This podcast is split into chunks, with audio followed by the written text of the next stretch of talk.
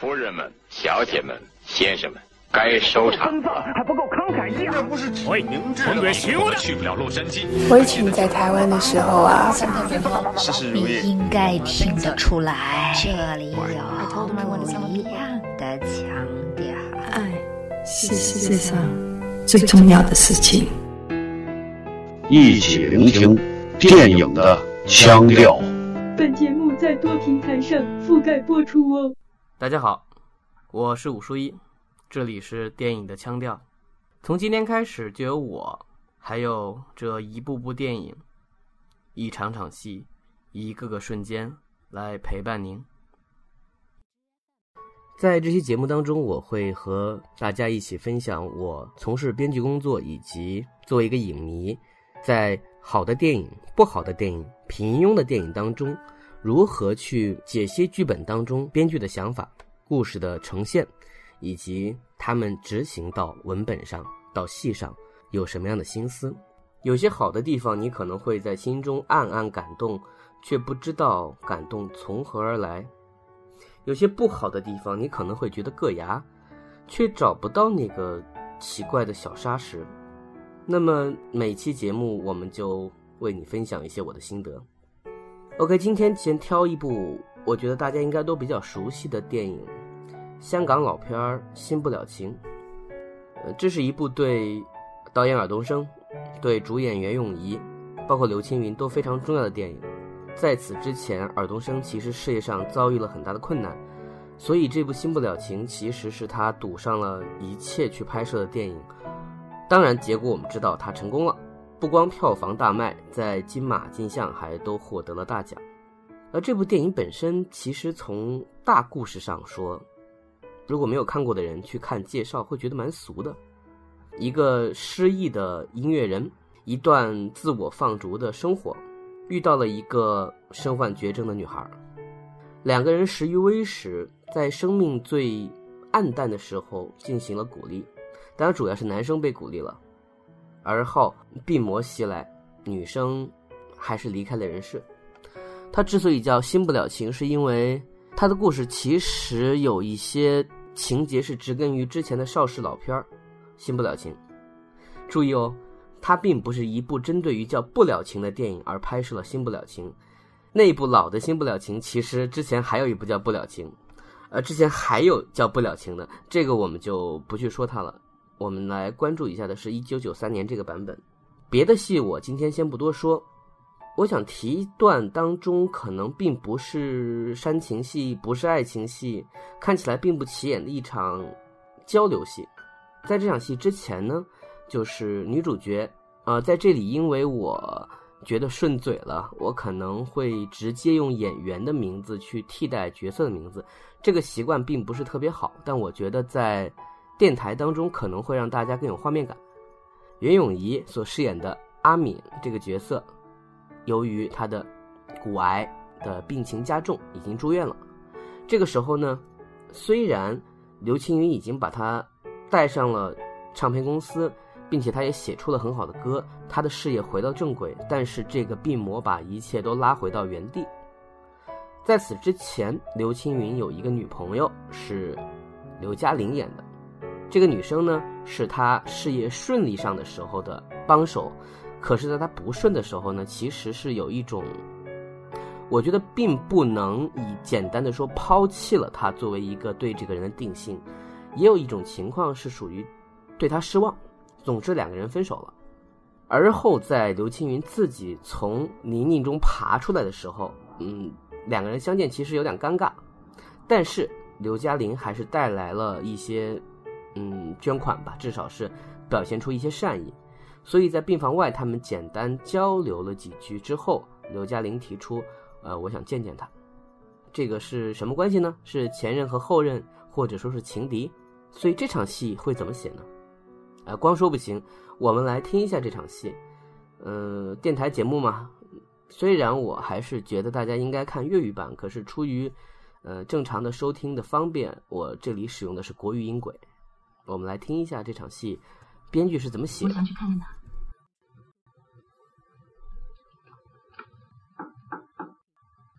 我来看你，你不介意吧？怎么会呢？我高兴还来不及，请进。这送给你的，好漂亮，谢谢。啊，阿杰写的那首歌很好听，我们公司买了，交给我来唱，你会不会不高兴啊？不会，你唱更合适。其实我不行，我只会模仿而已。这是假发，很丑，对不对？你真的好瘦。没有办法，早知道你要来，我就去化个妆。不用了，你现在就很漂亮了。阿杰倒是超最多了，我叫他回家去睡，他不肯听。这里吃的又不好，阿杰对你真的很好。你还在想着他？没有。我听他的朋友说，自从他认识你之后，整个人都开朗起来了，连笑声都要比以前大。你告诉我，你是怎么让他笑的？逗他？我以前也试过啊，试过很多种方法都行不通哎。大概是因为他以前做事不顺，心情又不好，加上你们两个的脾气都太倔了。那你要好好的教我两招。让我用在下一个身上。嗯，我想，当他遇到挫折的时候，你就鼓励他；他心情不好的时候，逗逗他；情绪低落的时候，如果你跟他说，不管怎么样都不会离开他，他马上就会没事了。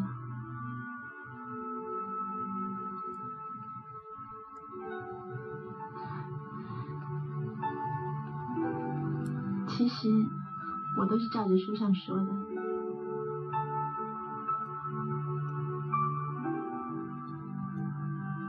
我知道阿姐，她还很爱你，她也常常想着你。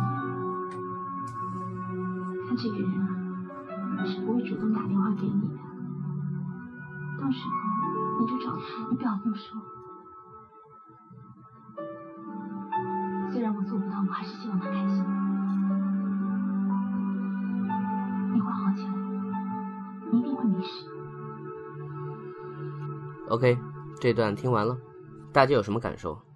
嗯，是不是觉得这场戏本身其实还好？他没有做到很感人，或者说很激烈的冲突。但往往这种戏是最难写的，因为它其实要承载着一些并不能直接说明的戏剧目的，同时他希望能够在空间中拓展出一些人物和人物之间的火花来，因为。如果从故事的叙事来说，刘嘉玲来不来见袁咏仪这个事情都不会有任何变化。袁咏仪的病情这件事情是故事最后推动的主线，刘青云陪伴她一直到她生命的最后一刻，这个是我们的感情最重要的点。但是其他人的感受呢？包括袁咏仪此时的心情如何体现？有些话她并不能直接的对刘青云说，她可以对谁说？所以我觉得此刻让这两个女人在片中见这么一次，聊这么一次是非常重要，并且是有意义的。那么我们能看到，在整个的对话当中，其实他们嗯完成了三个任务。首先，他需要把陌生感打破，打破的方式是什么呢？是女人之间的寒暄。在寒暄的第一段，放进了一个双关语。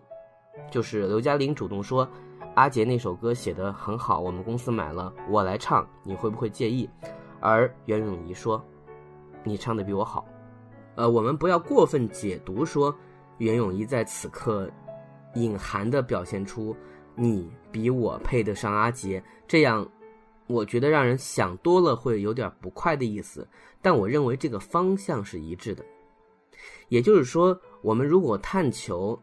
假如袁咏仪这个角色走到生命的最后尽头，他其实是想托付一些他放不下的事情的。对于他来说，他希望刘青云和前女友复合这件事情是善意的，但做多了以后呢，会不会让人觉得不舒服？你比如说，他如果拉着刘嘉玲的手说：“啊，我劝你跟他复合，你跟他复合，我才会安心的走。”这样会不会让人觉得你过于圣母？即便在那个年代，这样的做法可能都会让人不是。所以，在这个对话当中，在这短短的几分钟对话当中，袁咏仪要做两件事情：第一，他要确定刘嘉玲是不是还喜欢刘青云，他还有没有对刘青云。比如说，保持着关心。很快，我们的剧本写到了，刘嘉玲可能是自言自语，又或者是跟袁咏仪探讨我们共同能有的话题。就那个男人说啊，他最近很憔悴，如何如何。其实这个信息不光给到袁咏仪，也给到观众。在他早期这种下意识放释出来的一些情绪，我们能看出来，他并不是。比如因为刘青云现在好像事业又起来了，所以才喜欢他，而是他们之间的感情并不是假的。所以这件事情反过来能反馈到袁咏仪这边，于是他抛出了后面的问题。刘嘉玲问他：“你是怎么让他笑的？”这一整个大段呢，其实内容本身并不重要，因为他说的那些话也蛮鸡汤的，就是他难过的时候你要逗他笑啊，对吧？你要哄他呀。而且我觉得在这里编剧非常聪明的自己破掉他，因为袁咏仪这个人在剧情当中也不是一个那么鸡汤的人，她是一个，嗯，怎么说自说自话的一个小姑娘，因为她从小身体就不好，这个设定让她其实在此之前，她是以一种我觉得很好的应和了这个演员男孩子气的一面，就是刘青云是一个闷骚嘛，然后失忆嘛，不太想动，而这个女孩身上的活力所感染他。但是现在呢，他是一个病人，所以活力这招没法用。但是他心思缜密的这个部分还是可以的，所以他说这些话其实不符合人设。那么怎么办呢？最后破掉他说，其实都是书上看来的。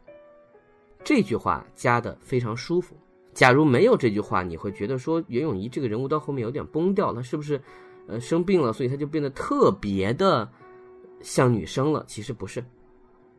有些玩笑感在里面，然而刘嘉玲这个角色在此刻，她如何表达出那种我想跟她在一起，可是因为你，我表现出这些实在是太残忍呢？这个反而好办，她只要说，嗯，你不要多想了就行。可是，在这个主动性上，我们不能让刘嘉玲过于被动，所以在前面编剧安排了他问这个问题，说，你能不能告诉我，我找下一个？我在这里问一下大家，你觉得在说这句话的时候，刘嘉玲的这个问题是没话找话呢，还是真心的呢？我说的真心是指的是，他真的认为他和刘青云没有可能了，还是说，等你不在了，我可以继续陪他？我觉得你如何想这个问题？也可能证明了你如何看待这份感情。我说的是整部片子当中男女主角的这份感情，到底是一份什么样的感情？我把这个问题留给大家。本期节目呢，也先到此结束。剧本很长，我们可以慢慢聊。再见。心若倦了，泪也干了这份深情难舍难了，曾经拥有天荒地老，已不见你暮暮与朝朝，这一份情。永远难了。愿来生还能再度拥抱，爱一个人，如何厮守到老？怎样面对一切？直到。回忆过去，痛苦的相思